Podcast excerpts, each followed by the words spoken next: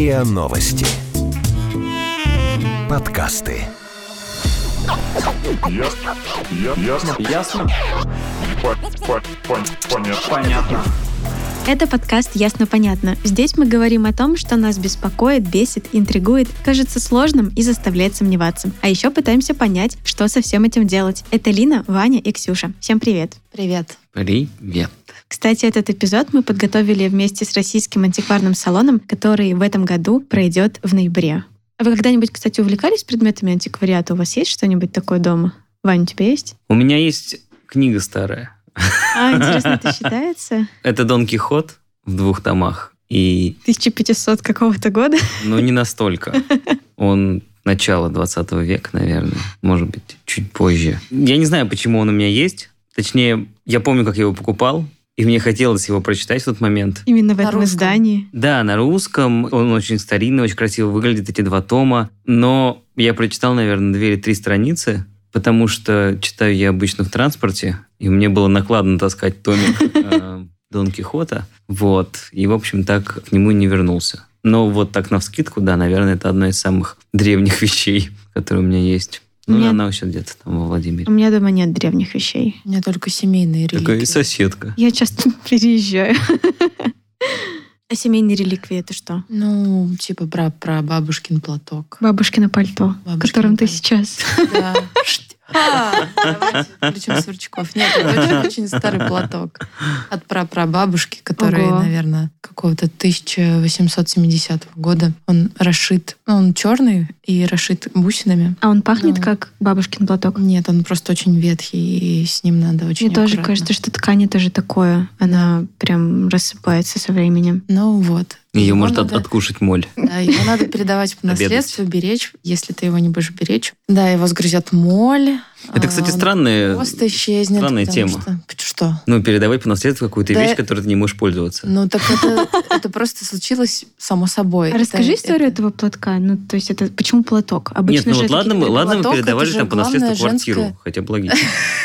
Главное женское украшение, платок. Нет, главное женское время. украшение это драгоценности, кольцо Нет, там. так как моя семья крестьянская, главное женское украшение – это платок. И, А Ксюша, соответственно- видимо, из, из дворян. А, ну, ну, разумеется. Это мы выяснили в другом эпизоде. да, генеалогию. И да, как раз, э, собственно, самым главным украшением был платок. И на тот момент он считался роскошным, потому что, ну, как бы он Мгм. вышитый э, разными А бусинами. она сама вышивала его? Да, я не знаю, если честно. Я таких подробностей уже не знаю, потому что было слишком давно. Вот. И, соответственно, он передается из поколения в поколение. По и женской линии. по женской линии, да, но бабушка моя, если кто-то там его еще носил, то бабушка моя уже его не носила. Она просто его сложила, положила в шкаф и сказала, что... Ого, то есть минимум четыре поколения, да, уже получается? То есть ты, твоя Походу. мама, твоя бабушка и твоя прабабушка его. Ну да, нет, моей маме она не передавала, моя бабушка, она передала просто мне. Не знаю, с чем это связано.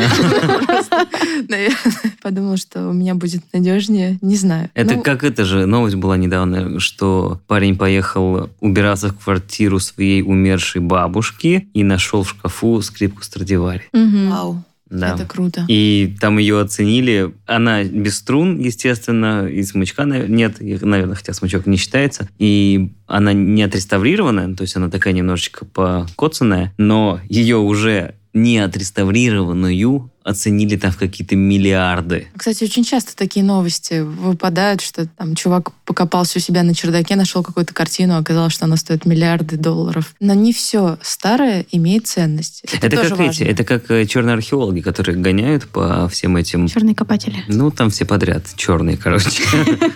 По старым деревням и по всяким бывшим местам сражений. Находят всякие старые монеты, но потом оказывается, что они вообще ничего не Ничего. стоят. Интересно, Металлолом. почему что-то, вот да. какие-то монеты очень дорого стоят, и какие-то монеты тоже старые. Ну, Зависит во-первых, от здесь выпуска. Еще, еще здесь зависит от того, насколько он Количество. сохранилось. Ну, то есть вот есть какой-то предел, который... Восстановлению видимо, не да. подлежит. Я вспомнил еще одну старую вещь, которая у меня лежит. Она лежит в файлике. И вот это я точно не знаю, откуда у меня. Мне кажется, где-то в общаге меня она перепала нечаянно, и там как бы, как обычно, все общее. У меня есть комикс «Звездные войны» 80-го года, такой американский. На английском? Да-да, на английском. И он такой весь супер трухлявенький уже. Вот. И там еще и реклама это старая, и «Звездные войны» какие-то непонятные, там все еще в той рисовке непонятной. Вот он мне лежит, и я как-то все это... А какой-то твой сосед очень переживает по поводу того, Нет, что я, он я, потерял. я не думаю об этом.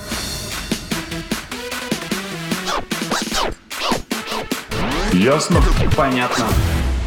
У нас в гостях сегодня Михаил Суслов. Это вице-президент Международной конфедерации антикваров и арт-дилеров, вице-президент Ассоциации антикваров Санкт-Петербурга. Михаил, здравствуйте. Здравствуйте. Добрый день. Здравствуйте, Здравствуйте. Спорим мы тут с ребятами, любая ли вещь может стать антиквариатом. Поняли, что вроде как не любая. Но хотим понять, почему вот, допустим, одна монета становится через время очень ценной, а другая не становится. Одна картина становится, а другая нет. Шкаф или стул становится, а другой не становится. Чего это вообще В зависит? простом бытовании антиквариат – это то, что очень старое, да, древнее, и не всегда даже может имеющее отношение к э, произведениям искусств, но тем не менее, да, это какая-то старая вещь. Так же, как и люди, которые антиквары, да, подразумевают, что они не занимаются современным искусством. Хотя во всей мировой такой истории, и когда прилетаешь в Лондон и говоришь, что, ну, вот поначалу, я помню, даже сам такие допускал ошибки, я говорил, что антик-дилер, на меня таможенники, пограничники смотрели английский и не понимали. В их понимании антик-дилер, это значит совсем какой-то древний просто человек, да. Дилер, ну, что-то какой-то старенький. А у них арт-дилер Мгм. есть, да, ну, то есть все люди, которые занимаются искусством, старым, современным, это все как бы арт-дилеры, к примеру. Так и с антиквариатом. На самом деле значение слова антиквариат, да, вот еще раз говорю, да, в простом понимании, это что-то просто то, что можно отнести к старине, да, или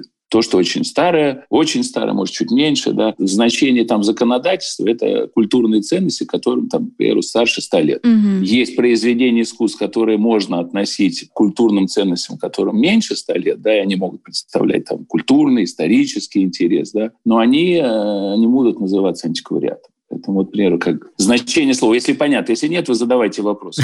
Просто я, знаете, что хочу понять? Допустим, у моей бабушки есть какой-то стул, и этот стул передавался там из поколения в поколение от ее бабушки, и, допустим, он какой-нибудь конца 19 века стул. Вот он является антиквариатом или нет? Да. Да. Если это конец 19 века, да, он является антиквариатом. То есть это не Потому хлам. что ему больше 100, 100 лет. А? То есть это не То есть хлам. если по классификации. Но это может быть и хлам. Вы поймите, просто вы немножко путаете два значения. Антиквариат и произведение искусства, представляющие какую-то ценность и интерес. Поэтому я говорю, произведения искусств могут не являться антиквариатом, но представлять очень большой и исторический, и культурный, и финансовый. Да, ну, в смысле, только финансовый не интерес, а большую стоимость, да, оценку иметь. И в то же время могут быть предметы антиквариата, которым может быть и 200 лет даже, поверьте. Есть утюги какие-то старинные, чугунные, да, их даже кто-то иногда собирает, но я просто... Но по большому счету они не имеют какой-то большой стоимости. А, Это- теперь я А, а почему они? Ну вот что, утюг, утюг. Часто же вот по, по деревням скупают, и потом в Суздале вот приходишь на рынок, они там Ну, продают эти утюги. Не, их продают, они все имеют какую-то Ну да. стоимость и ценность, но это не те Про- деньги, Просто потому, которые- что это не предмет искусства. Ну, это такая быт- бытовуха Конечно. обычная. Бытовая, да, ширпотреб. Даже у великого мастера Фаберже были вещи недорогие, которые он специально создавал, там, да, какие-то... Тогда сразу, э, если мы говорим относительно времени, там 100 лет и более антиквариат. А вот был какой-то период, наверное, даже в конце 90-х, когда, я не могу ответить за весь мир, но как будто бы в Мгм. России это стало очень популярно, старые советские предметы. Разные. И сейчас есть такое. да. Вот это какая-то отдельная история? Или это вот Отдельно. тоже антиквариат? Не, нет, это отдельная история, она связана со следующим. Вообще, на самом деле, если брать соцар, да, особенно авангард российский, потом уже на 20-30-е годы становления советской власти, да, и искусство, которое было направлено на то, чтобы пропагандировать как бы этот новый строй, да, а, достижения, успехи этого нового строя. И это выражалось и в живописи, и в картине, и в э, производстве фарфора, да, в росписях, то есть во всем, во всех прикладных дисциплинах и искусствах. Поэтому вот самые дорогие вещи да, этого направления и времени – это 20-30-е годы. К примеру, есть агитационный фарфор, он был. Да? Вещей осталось уже не так много, но там есть рекорды. Там. Я помню, в Лондоне, э, это было, чтобы не соврать, наверное, лет, может быть, 12 назад уже, была продана небольшая фигурка, 12 или 15 сантиметров, она Нижинского. Да? Она была продана что-то за 700 тысяч, если я не ошибаюсь, в долларах. А в среднем тарелки, скульптуры, блюда агитационные, да, с соответствующей символикой, росписью, да, символами. 150-200 тысяч может стоить одна тарелка. Вот 20-30. Откуда вот эти цифры? Как, как, как они вообще формируется распределяются? Объясню. Публичные торги. Я вам сейчас говорю только о том, что происходит на публичных торгах. Мгм. Да, это аукционы. Сотби, Кристи, Боннамс, Мгм. там, Макдугал, в Америке Betterfly, да, то есть поэтому э, Доротеум, последнее десятилетие аукцион Philips, который активно развивается и торгует вот, серьезными произведениями искусства. Но у них больше направленность как раз не старая, они занимаются 20 веком. То есть вот это основное их направление. Если Сотби, Кристи, они торгуют как и старыми мастерами, да. Поэтому, чтобы не путать понятия, да, антиквариат – это антиквариат, это то, что просто старое, да, там, грубо, больше 100 лет по значениям, да. А произведение искусства им может быть и 20 лет. И мы знаем, да, современных художников, которые стоят большие деньги, там, да, на сегодняшний день. Там, недавно умершие, там, как Фрейд, понимаете, да, то есть поэтому, ну вот, они уже стоят там десятки миллионов долларов. Но их антикварными точно не назовешь, да, то есть это contemporary, это modern art. А есть какие-то четкие критерии в плане того, что может повлиять на цену того или иного предмета? Ну, то есть сделан там таким-то мастером, или сделан в таком-то году, или в таком-то направлении. Ну, то есть что формирует вот эту цену, что на нее влияет вообще? Чтобы хоть какая-то стартовая цена была на аукционе. Ну, от, от чего-то Ну, же отталкиваются, да? Конечно, да. Аукцион всегда ставит стартовую цену и ставит предварительный estimate. То есть estimate – это рамки продажи. Да? То есть, к примеру, там начинать могут, ну, я там образно беру, с 10 тысяч долларов, estimate стоит там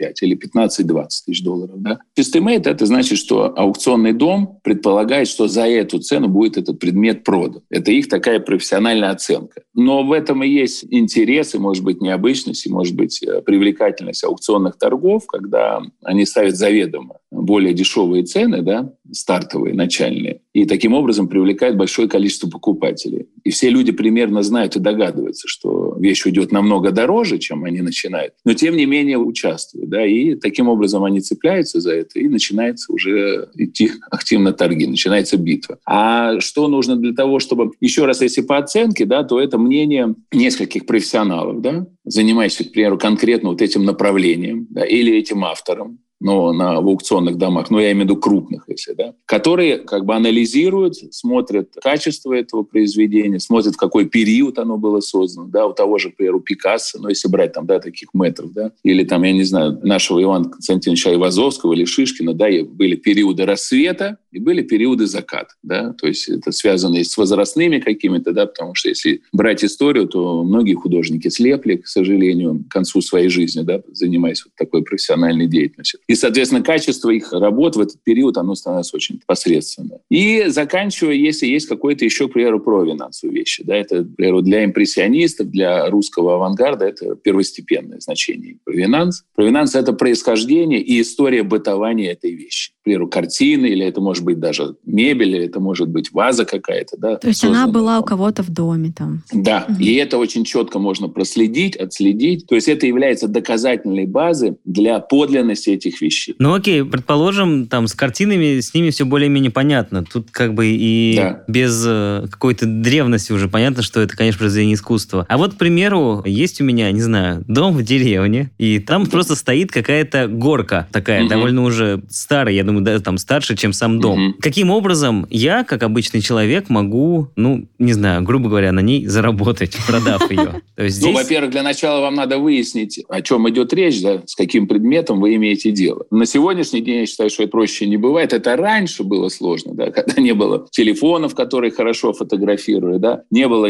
развитого интернета, или вообще не было, да, если брать там до 90-х годов, даже до 2000-х на самом деле, да. То есть люди все пользовались по старинке, фотографировали на фотоаппарат, пересылали снимки, да, обращались к ближайшим каким-то э, маленьким лавочкам, да, которые там в каждом городе всегда какие-то были специалисты, которые занимались, да, перекупщики, скупщики, там кто-то, да. Сейчас все намного проще, сейчас есть известные галереи, есть известные люди, да, просто в интернете можно все прочитать, узнать про них, да, кому вы готовы как бы доверять. Эту информацию. Вы просто отправляете и спрашиваете, ну вот э, там Просто на мой сфотографировать аукцион его со всех Да, сторон. Каждый день присылаются сотни, сотни фотографий, и каждый из людей считает, что у них что-то очень ценное, драгоценное. Это надежда Дорогое. просто. Да. А бывает Надеяться. наоборот, когда люди реально, я понимаю, что люди совершенно не знают, с чем они имеют дело, да, с какой дорогостоящей вещью. Мы им говорим, что вам надо просто этот предмет привозить, выставлять. Ну, сначала мы определяем стоимость, цену, да, и, ну, в любом случае, даже по интернету или по письмам, да, мы предварительно всегда даем какую-то оценку. А вам же не выгодно вещь высоко оценить эту вещь, если они, допустим, если человек привозит, и он не считает, что он имеет дело с чем-то дорогостоящим, вам невыгодно, получается, оценить это по достоинству. Это момент репутации. А я сейчас объясню, конечно. Тут много факторов. Мгм. Вот ваша коллега очень правильно подметила. Тут э, и репутация, и профессионализм, и кто какие задачи перед собой ставит. Понимаете, да? Так уж, если, знаете, говорить более откровенно, многие-многие годы, особенно когда антиквариат вообще считался запретной темой, да, и это считалось наследием прошлого, да, и это правда, что даже на императорских вазах царские гербы люди стирали, чтобы, ну, было такой период, да, к сожалению, в нашей стране. Вот. Но, тем не менее, открытого рынка как такового практически не было. Ну, так я могу сказать по городу Ленинграду, который я представляю, да, у нас было всего два комиссионных магазина, представляете, на весь город. Ну, вот Это на в какое время? огромный- На Петербург. это я могу сказать, это было э, 60-е, 70-е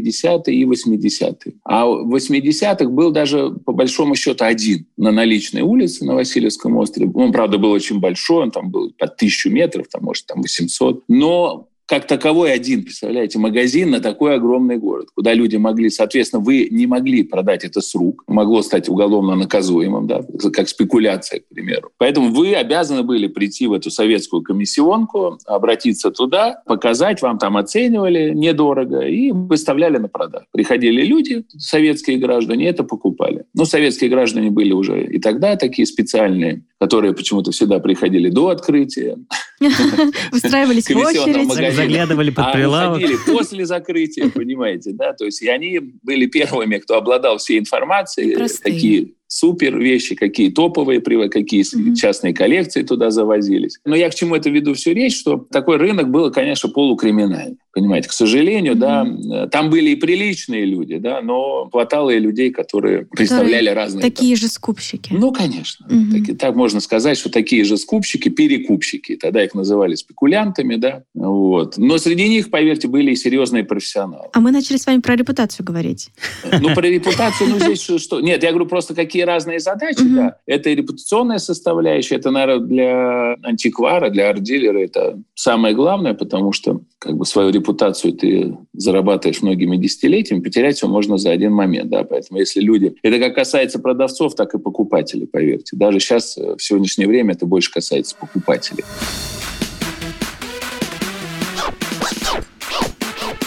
Ясно? Понятно. Мы заговорили про, Про покупателей. про покупателей, да. И сразу хочется узнать, а какие цели преследуют покупатели, покупая, собственно, антиквариат? Ой, разные. Есть составляющие увлечения, страсть, инвестиции, как-то проявиться. То есть вот, понимаете, это как много тут значений таких. Ну, проявиться в смысле, да, как-то заявить о себе, да, есть такие тоже люди, которые таким образом, создавая какие-то коллекции, они, ну, так вот он, ну, знают, что он очень богатый, да. Ну, богатый, знаете, ну, даже в нашей стране очень богатых сейчас уже хватает, да. А вот как-то выделиться среди богатых, да. Это уже следующий уровень. Ну, конечно, это, понимаете, да? Да. И это следующий уровень, и открывается, наверное, какие-то, знаете, как говорят, банальное слово, но новый горизонт у этих людей. Они знакомятся с новыми людьми. Да, я тоже подумала про знакомство, про круг Конечно, меняется общения вот сфера. Мгм. Да, безусловно. Да, да. Меняется сфера общения людей, круг, да, такой тоже. Там и музейные работники, среди них очень-очень много интересных, образованных, э, таких многогранных людей. Поэтому интерес этих людей, я думаю, он нет такой одной составляющей. Да? Я, честно говоря, не видел ни одного э, собирателя, коллекционера, покупателя, который только преследовал бы одну вот инвестиционную составляющую, да, как инвестиции. Потому что все примеры, которые у меня есть, все-таки люди интересуются. Им нравится то, что они покупают. И поверьте, вот есть покупатели, которые только собирают, ну и покупают классику, и, соответственно, интерьеры в домах такие же, да, и есть, которые на дух не приемлют все академическое, эстетическое, классическое искусство, да, им нужно только вот сухой хай-тек и на стенах какие-то современные дорогостоящие художники, да. Угу. Есть среднее что-то, да, там, где люди покупают импрессионистов, это тоже хорошие вложения. То есть здесь, понимаете, в чем прелесть, наверное, вот таких произведений искусств, чтобы мы не брали, там, я беру Айвазовского, Пикассо, там, да, или Ренуара, Мане, том, что эти вещи могут украшать вашу жизнь, да, доставлять вам эстетическое удовольствие, да, просто, ну, живем один раз на самом деле. И в то же время это инвестиции. То есть вот импрессионисты — это четко. Я всегда своим клиентам говорю, что если вы хотите там иметь просто, ну, вот что деньги, да, имеют там стабильно, там, не знаю, 5-7, бывает 10% годовых, да, приносят. Вот эти авторы, эти художники, эти произведения, они дают примерно такой, знаете, инфляционный рост. То есть они не падают, они все время... Просто вещи должны быть хорошего качества вот самое главное, да, кто бы это ни был. Там, да. Для очень богатых людей, состоятельных, первый эшелон, первый срез во всем. Так же, как вот если там немножко добавить про русское искусство, у нас вот сколько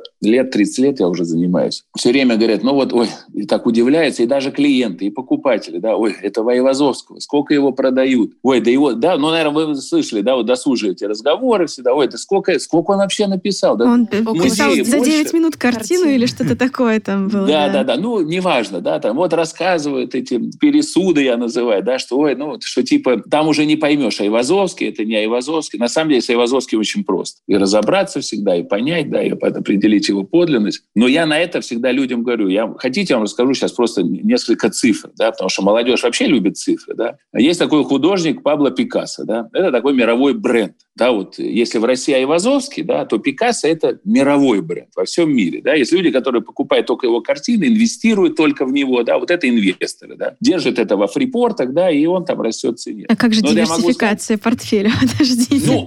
Ну, нет, подождите, они же не только, я имею в виду, все свои инвестиции вкладывают а, ну в Пикассо. Да. Нет, конечно, все диверсифицируют, сто процентов. Но как пример, я говорю, что вот чтобы просто было представление, за первую половину 2017 года в мире было продано 1459 работ Пикассо на общую сумму только за полгода 2017 года на общую сумму 280 миллионов долларов. Сколько же это он написал?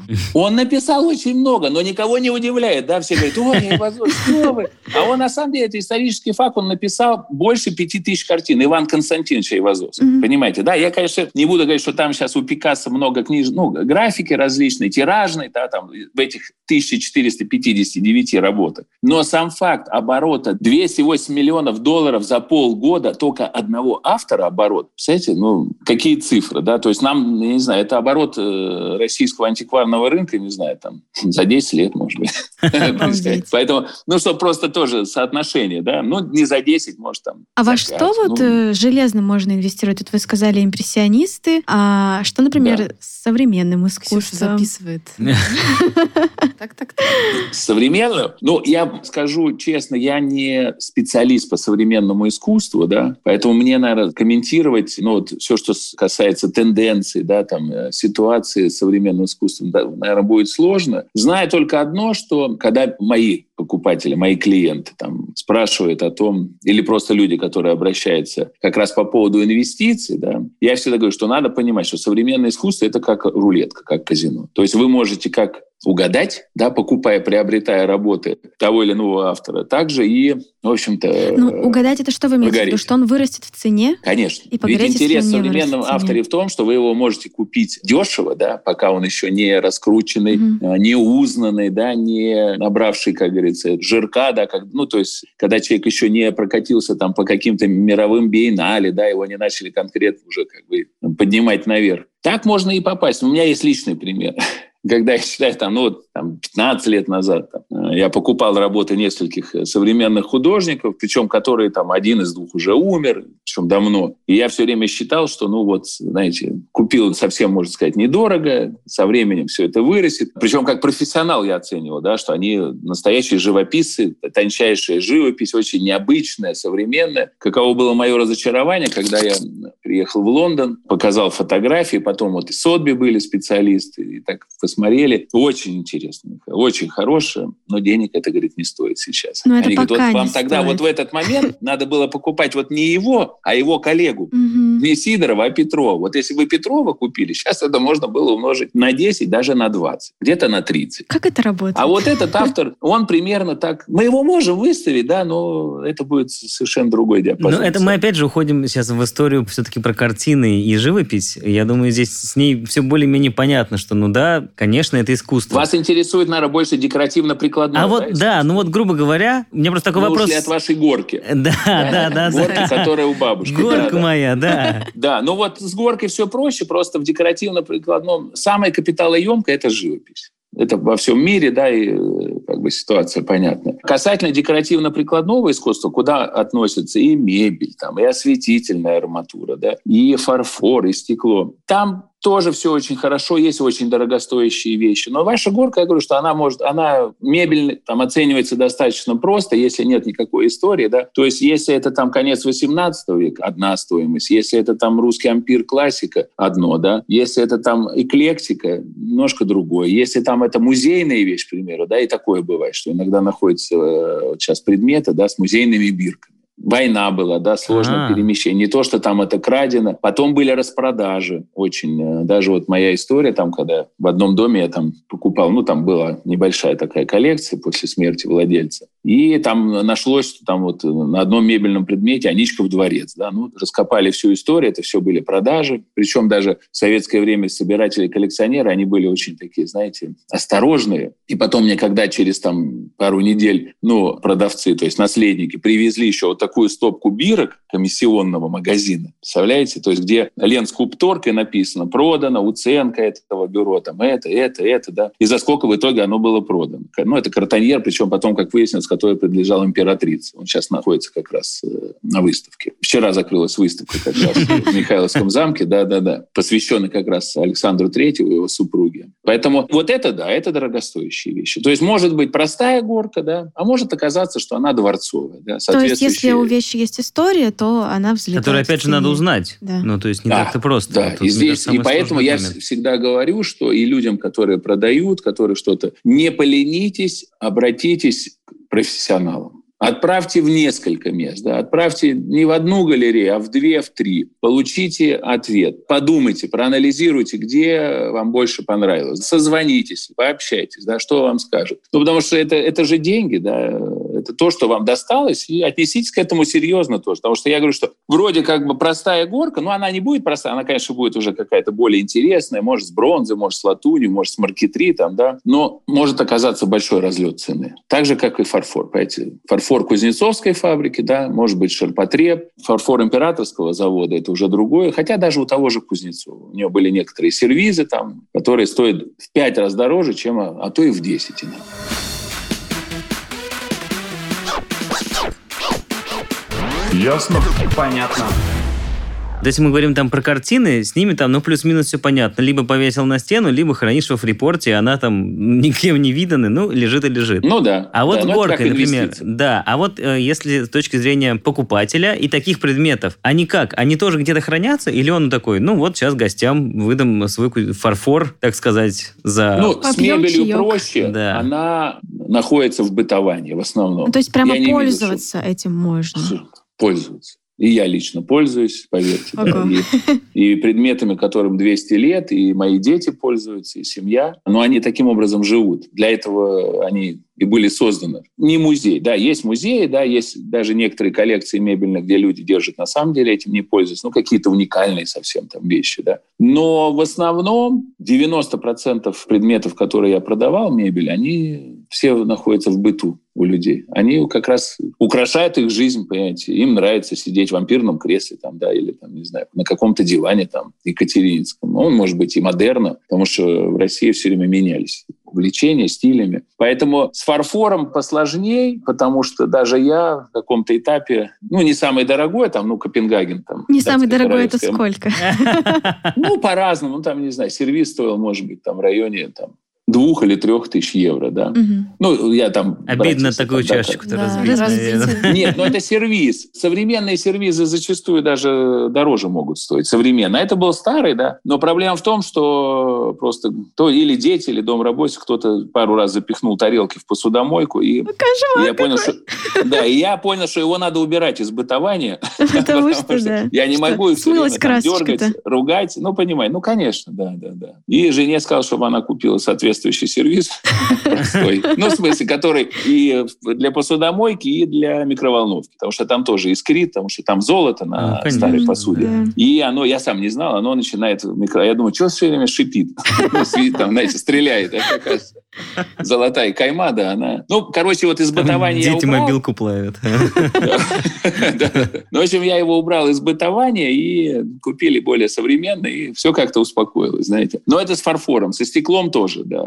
Может, кто-то этим и пользуется. Ну, У меня такое- просто своя коллекция стекла очень большая, ну, такая хорошая. Ну, то есть, как бы из э, какого-нибудь э, гусевского стекла, там, я не знаю, вот там тот самый Гусь первый граненый да. стакан Мухиной или из обычного стакана? Насколько вот здесь вот... Ну, есть люди, которые, я знаю, что э, едят с Фаберже. Столовые приборы очень хорошо себя чувствуют спокойно, Ну, поверьте. душ- И Грачев, и Овчинников. Но серебро – это нормально. Для серебра, да, ну ничего. В этом нет ничего такого. То есть это оно очень хорошо все переживает. Его главное в посудомойку, опять же, не пихать, потому что оно темнеет. Ну, не мыть там. Если вы вручную это будете делать, то я никаких не вижу проблем. А вот про сказать. книги мне интересно еще. Книги, если вы хотите утилитарное употребление этих вещей, многих коллекционеров, которые я знаю, собиратели, они не читают эти книги. Они их просто их собирают.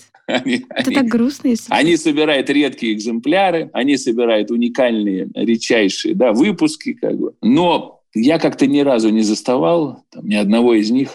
Ну, может быть, они по ночам, по вечерам как-то это делают, в уединении. Там, понимаете? Ну, там, наверное, другой интерес. Хотя есть библиофилы серьезные очень. У нас был в гостях просто как-то раз А кто? владелец книжного, Ходосевич. э, да, А, книжного ага. Ходосевич, собственно, он тоже книги почти не читает. Он говорит, ну, мне нравится их как бы Трогать. покупать, трогать, смотреть, стоят.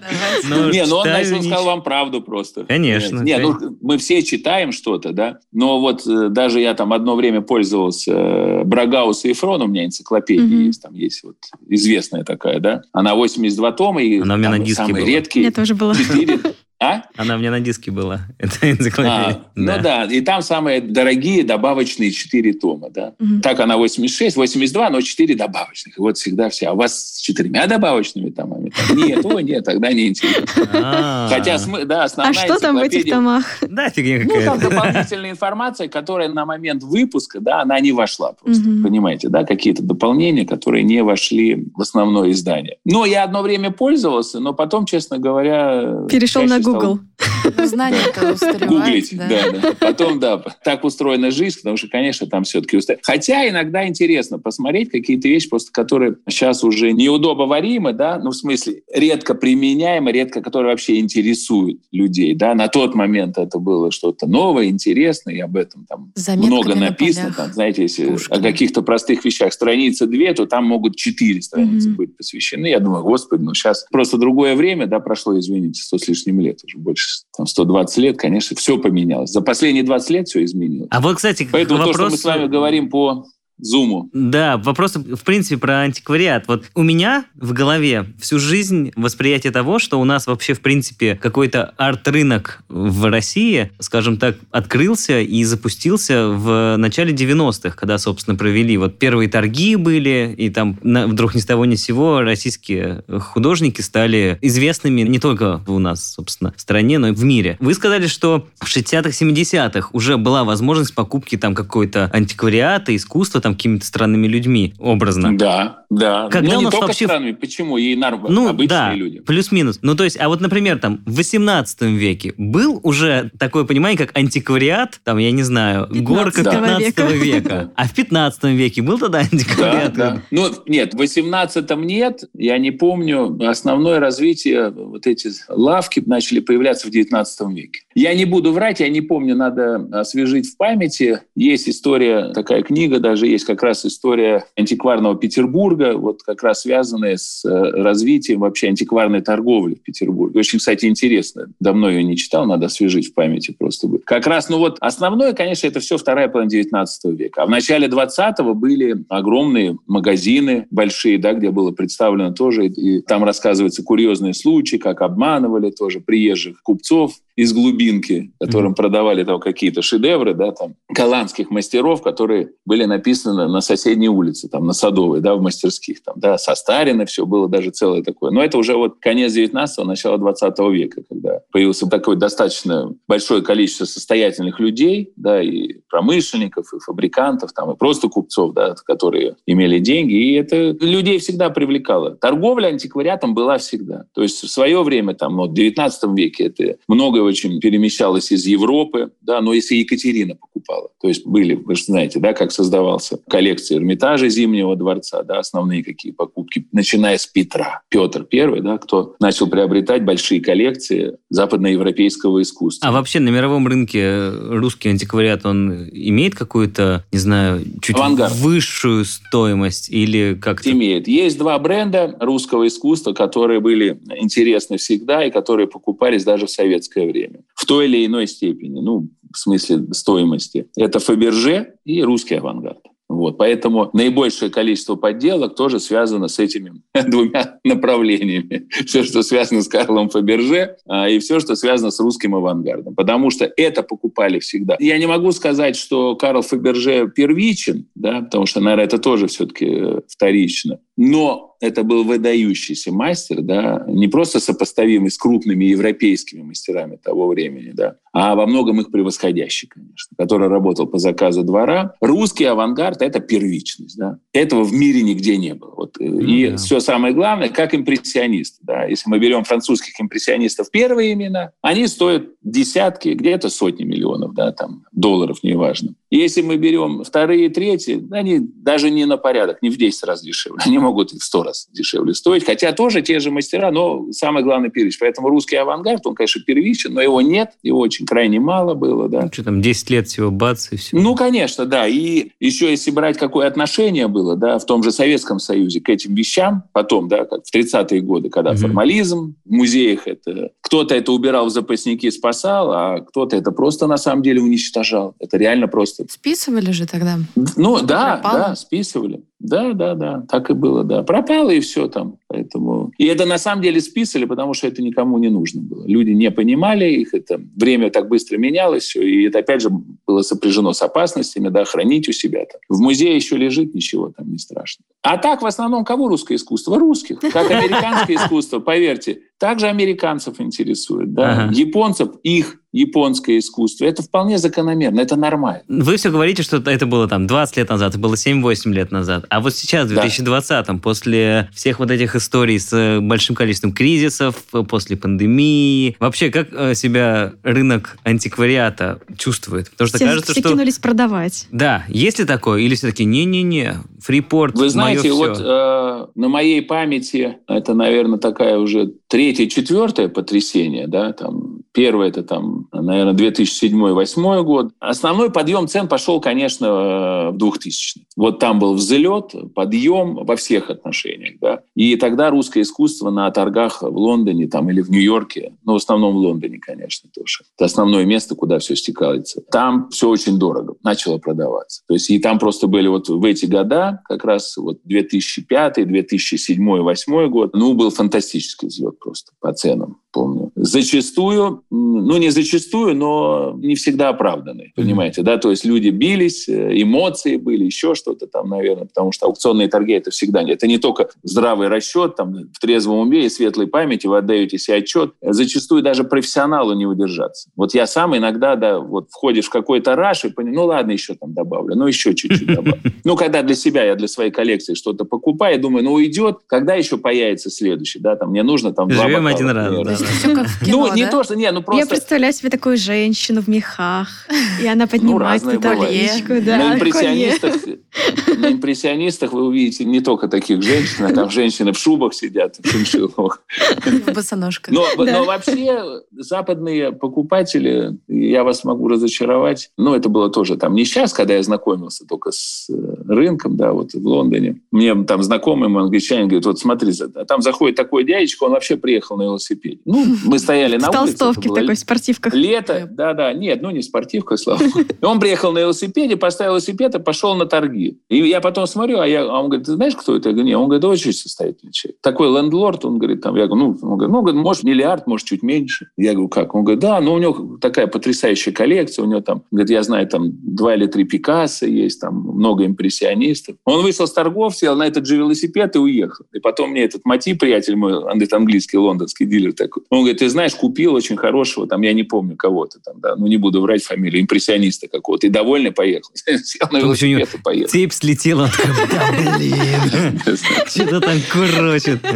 Не, мы, у нас, вы понимаете, мы все-таки так как мы молодые во всем, да, и деньгах, и в богатстве, да, и в становлении, да, нам хочется еще себя показать. Я и про себя в том числе, к сожалению. Льва в Со временем уже... Ну да, это правда, да. И поэтому, когда подъезжает Роллс-Ройс и Бентли, зачастую вы слышите там голос русских людей. Ну так вот, Ну, все-таки про кризисы этого года и там последних, может, пару лет. Этот год, он, конечно, очень тяжелый. Бизнес э, здорово пострадал. И это связано, понятно, с чем, с этой общей ситуацией. Но в такое время у нас это называется, знаете, создается такой вакуум, да, не купить, не продать. Люди, которые имеют хорошие, дорогие вещи, они замыкаются, они не продают. И на аукционах в том числе. Если вы сейчас будете смотреть даже а, лондонские торги, вы каких-то шедевров, да, вот таких супер-пупер, ну, одну-две работы максимум можно найти на аукционе. Хотя вот последние торги Сотби, где были выставлены там русские вещи, причем за очень недорогие цены, ушли-то все просто э, дороже, чем до кризиса. Я просто все в шоке, ну и я сам лично. Тем более еще торги проходили в формате онлайн, Мгм. да, то есть э, потому что они были... Как, как на казино уже похоже. Ну да, ну это правда, да. И вот, ну, вот тут, может, что-то как раз и сработало, да, что там у вас на мониторе Да, что красивая нет людей, просто цифра, да. картинка, да. Может, что-то это как-то, все это кажется виртуальным, но там Айвазовский ушел я не помню, как так.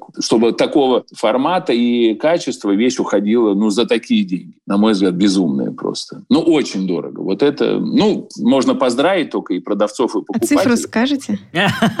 А я Ну, могу сказать, да, там работа была где-то, ну, она, правда, большая, больше двух метров, красивый, очень хороший, Айвазовский. Но я говорю, знаете, откровенно, не выдающийся, хороший. Он ушел где-то на круг в общей сложности с э, премией, если перевести в доллары, где-то около 2 миллионов 800 тысяч.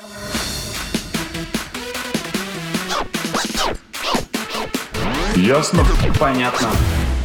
Вот сейчас что-то, что создается сейчас, не, не совсем там про картины, может быть, оно станет ли антиквариатом лет там через 80, а может быть раньше? То есть насколько можно сейчас прогнозировать какой-то вот этот вот будущий Но опять же, антиквариат? антиквариатом Монетки, оно марки. станет через 100 лет, если это Ровненько. сделано сегодня. Да? Ну, или там, может, через 8, может, Ну, через 50. Там, да? И что тогда должно этим стать? У нас же сейчас так кажется, что все, вот 99% вещей, которые мы потребляем, Нет. они все уходят с конвейера. Ну, то есть что оно там станет? Нет, я думаю, что нет. Это может проявить, если, знаете, как на фотопленке, да, это может проявить не только даже время, да, а мнение людей, мнение профессионалов, которые открывают для себя, к примеру, того или иного автора. Это может быть как живопись, так это может быть и в декоративно-прикладном, да, это может быть в керамике, в скульптуре, да, есть же очень много дорогих э, скульпторов, которые стоят миллионы, эти бронзовые скульптуры, которые стоят миллионы долларов тоже. Я говорю, это такой достаточно тоже большой, емкий процесс выявления, да, вот э, из сотен, из тысяч, из десятков тысяч по всему миру, да, творцов, если так можно сказать, да, выявление ну, вот истинных э, истинных гениев, если так. Но опять же, на каком-то этапе человека, даже мировая практика много, художник стоит дорого, да, вот его все восхваляют, говорят, какой он выдающийся, посмотрите, какой он уникальный, Ак- активно вкладывают в него деньги, раскручивают его. Проходит 20-30 лет, и И все. да, и художник уходит. Да, и время показывает, что это был какой-то короткий всплеск его, да, вот в творчестве, да, знаете, как вот что-то, какое-то вдохновение его там посетило, вот эти два-три коротких года, а после этого он ничего больше не мог сделать, да, он не подтвердил свой как бы уровень, да, такой выдающийся, он дальше ничем не подтвердил. Если Пабло Пикассо развивался всю жизнь и создавал, у него есть этапы, периоды вот эти там, да, разные, так же, как и у Айвазовского там, да, если брать, но я беру просто такие, да, как бы первые имена для нашей страны. И бывает и наоборот, да, Шилли, к примеру, да, который при жизни, там, много художников, которые умирали нищими, Ван Гог, да, совершенно, да, в да. забвении, в нищете. Классический пример такой прям. Да, ну, такой самый, да, классический пример. Но если мы все говорим итоге... не про картины, мне просто всегда с картиной все понятно, они там тут как бы... Ну, что ты имеешь в виду? Кот, Продать кот в мешке, ну вот, например. Или что? Ну, но нет, но ну, монетки, вот, например. Ну вот монеты, например, да. Ну, вот, вот никогда не занимался. Хорошо, книга. Нумизматика. Билетики какие-нибудь. Да, билетики метро 95-го года. Да. Ну, это есть, есть рынок. Вы можете вот на Авито, там еще где-то, мешок там. Сейчас там... да. А это станет ли это вот такой ценностью там через 80 лет? В нумизматике есть, но там есть уже... Сейчас не может. Я не думаю, что сейчас что-то станет. Да, вот mm. то, что сейчас. А эти юбилейные монеты, которые там всякие... Которые уже стоят по 30 рублей. 10 рублевки, да. Может, они когда-то и станут, но ну, то есть здесь невозможно предугадать, что конкретно может стать э, предметом. Ну, Нет, почему? Можно ну, предугадать, то, что, что, это, мы можем что, это, что на этом вы точно дорого В свое образование вложили. А. Понимаете, да? То есть я могу вам точно предугадать, что вот на этом кое-что, купив монетку эту, да, и оставив ее своим детям, они не станут миллионерами. Угу. Я поэтому вам все-таки даю ориентиры, да, что живопись, это хоть современная, это хоть и как э, рулетка, да, в определенной степени, не будем обижать там, да, современных творцов, но там есть шанс, да, что вы, купив работу или две какого-то, на сегодняшний день, примеру, пускай даже известного уже автора, да, что через э, какое-то время он э, может стать выдающимся. Да? И вот тогда ваши дети, придя там в антикварную галерею, да, они могут стать счастливыми обладателями большого состояния. Спасибо да. вам, как, ну, Да, ну это, это же важно. Но если он принес коллекцию спичечных коробков...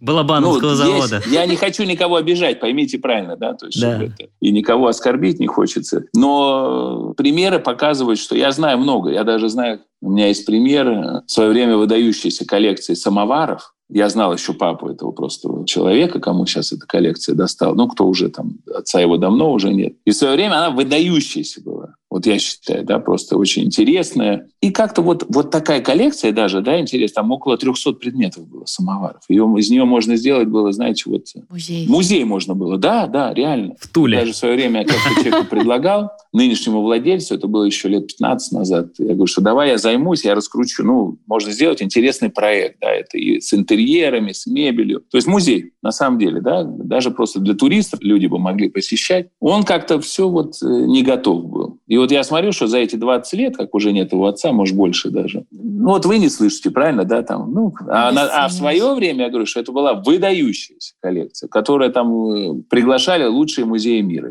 Вот просто, да, для понимания. То есть вот 90-е годы, 80-е, когда вот Советский Союз, перестройка, да, потому что, ну, самовары с чем в основном ассоциируются? Конечно, с Россией, да, и с нашей историей. Ну, просто, просто на примере той же горки, вот элементарно. Да ты со своей горкой. Не, ну, значит, просто как бы, когда приходишь, когда приходишь в антикварный салон, ты в первую очередь видишь самые крупные объекты. Самый крупный объект это обычно мебель. И ты всегда видишь сначала мебель какую-то старинную. И, соответственно, вот если сейчас взять какого-нибудь там мастера, предположим, который сам сделает мне эту горку современную из, э, там, я не знаю, из какого-то материала, через там 100-150 лет, там 200, станет ли она антиквариатом в прямом смысле этого слова? Либо это произойдет только если этот мастер станет какой-то более-менее известный. То есть, э, откуда... Или если ты станешь известной. Она по-любому станет антиквариатом. Но станет ли она предметом искусства? Вот уже кто-то уже уяснил, что она по-любому станет антиквариатом, да, это будет старинная вещь. Но другой вопрос, что если он сделает копию, понимаете, да, интерес в том, что этот мастер какой-то свой стиль создаст. То есть если ваш мастер создаст что-то необычное и новое да, в своем стиле, ни с чем не сравнимый, понимаете? И вот тогда он может стать, и ваша горка, да, и ваш предмет мебели может уже и через пять лет стать произведением искусства, которые люди будут возить. И сейчас есть, поверьте, современная мебель. У нас даже была как-то конференция, где выступали там музейные сотрудники, была куратор одной современной коллекции, девушка. И она как раз рассказывала о современных предметах мебели 70-х, 80-х, там, даже 90-х годов, и современных, и сегодня мастера, которые творят, которые стоят по 100 тысяч тысяч евро. Один предмет. Они возят его на миланские современные выставки, выставляют как уникальное произведение искусства. Да, вот, примеру, этого мастера, созданное там 10 лет назад, и у них она даже приводила там такие, ну, статистику, что когда сначала этот предмет был продан, он стоил 30 тысяч. Все охали, ахали, там, ой, что безумие, кто купил. Прошло, говорит, 5 лет, этот владелец выставил его на аукцион, его продали за 80 тысяч евро. Все опять охали, ахали, ой, какой кошмар. Прошло еще 5 лет, и следующий владелец выставил его на аукцион э, в Нью-Йорк. Его продали за 130 тысяч долларов. Все опять охали и ахали. Она говорит, вот такая история развития, в том числе и э, по ценообразованию. Потому что в чем, наверное, убедительность открытых публичных торгов, да, это никогда просто закрытые даже private sale, да, то есть приватная продажа там из галереи, как вот в основном мы продаем. А это люди публично, да, показывают. То есть, соответственно, есть не один покупатель, а как минимум двое которые участвуют в этой покупке. И, значит, таким образом подтверждается ну, интерес к этой вещи, как и к любым. Поэтому на ваш вопрос я говорю, ответ только один. Если это будет что-то новое, Михаил, спасибо вам большое. Не за что. У нас в гостях был Михаил Суслов, вице-президент Международной конфедерации антиквариатов и арт-дилеров, вице-президент Ассоциации антикваров Санкт-Петербурга. Я смогла. Спасибо, спасибо огромное. Большое. Было спасибо. очень интересно. Да. да, спасибо.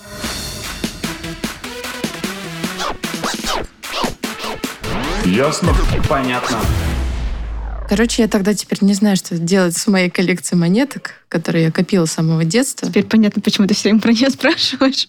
Монетки, монетки. Да, потому что у меня там есть особенный экспонат, монета Чехословакии. Которая у тебя лежала в груди, когда в тебя стреляли, и она остановила пулю. Ну, знаешь, как это бывает. В нагрудном кармане. Да, да, да, да. Она спасла мне жизнь. В принципе, после того, как в Европе ввели евро, и у них, собственно, все деньги перешли на евро. Ну, кроме Венгрии. Ну, большая часть стран, там, я не знаю, итальянские лиры какие-нибудь или... Это, наверное, такая же история, еще. Как с советскими монетами. То есть они... Страны такой нет, но ну, кому нужны эти старые советские Это как, это как я, когда еще ребенком катался в Белоруссию, и там, собственно, были у них... Миллионером был, что ли? Да, да, да, когда ты просто у тебя там 5 миллионов. А, а потом, а потом, а потом у них провелась, когда вот это было, год три назад, когда они провели эту деноминацию. деноминацию белорусского рубля, да, и, собственно, у них стали обычные деньги. Это у меня просто такая пачка денег, и я такой, ну, Больше сжечь, красиво сжечь, не знаю, или как в этом. Кидать, кидать, кидать со сцены, да. Поэтому, но все равно, честно говоря, мне не до конца понятно. Что делать с горкой? Нищебродам э, недоступно просто, я просто, я, просто, когда мы начали говорить о том, что нужно немножечко заморочиться и начать изучать историю твоего шкафа,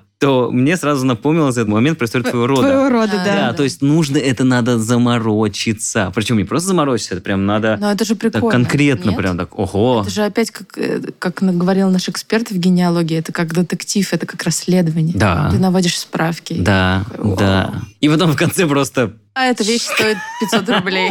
Да. Да, какой-то Ленинградский И ты такой, ну, хорошо. Это как я, когда переехал в э, новую съемную квартиру, там не было вообще никакой мебели, и я просто зашел на Авито, мне нужен был просто шкаф, чтобы хоть где-то хранить вещи. Я выбрал промежуток от нуля до 500 рублей и свой район. И там вылетело несколько тупых советских шкафов, таких тяжеленных, которые еще, когда собираются, потом не разбираются никогда. Вот. Это мы привыкли, что там икеевское. Там вот собрал, разобрал, да. Вот. Ну и, собственно, да, я его разбирал, наверное, часа три. Там мужик с женой, они там сходили погулять. Да, ребенок у них подходил ко мне, трогал меня. А потратил, а потратил бы на тысячу больше, купил бы икеевский. Нет, там такой шкаф, ты что, ух. Я потом его еще перевозил из соседнего двора тоже довольно долго, но там шкаф такой, что можно... Там, мне кажется, дом рухнет, а шкаф Шкаф останется. стоять, да. Да, я его еще усилил саморезами. Там, да, можно открывать Может быть, зря. вторую комнату. Вдруг из-за этих саморезов ты теперь его не продашь Нет, я посмотрел, это 50 лет. польский шкаф 71 года. Там бирочка на нем висела. Такая сзади. Можешь, можешь продать. Ну вот рублей за 500 только еще, если не, могу. еще не антиквариат. Ну да, и вряд ли он достанется моим детям. Тоже сомневаюсь в этом. Я думаю, что я его при следующем переезде оставлю в этой же квартире. И скажу хозяину, ничего.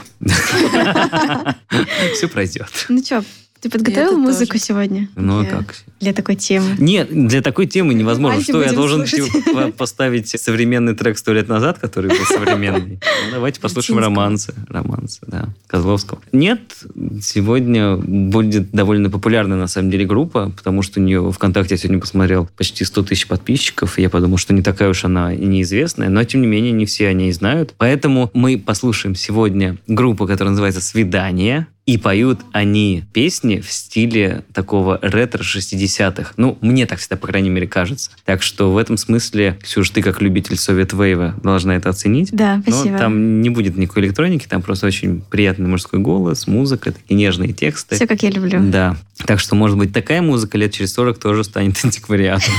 Может быть и нет. БГ же не стал. Так что А это был подкаст «Ясно-понятно» и его ведущие Лина, Ваня и Ксюша. Всем пока. пока.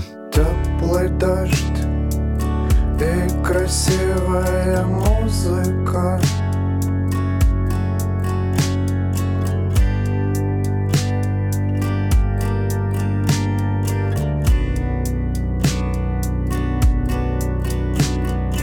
Пение птиц, шум соленой волны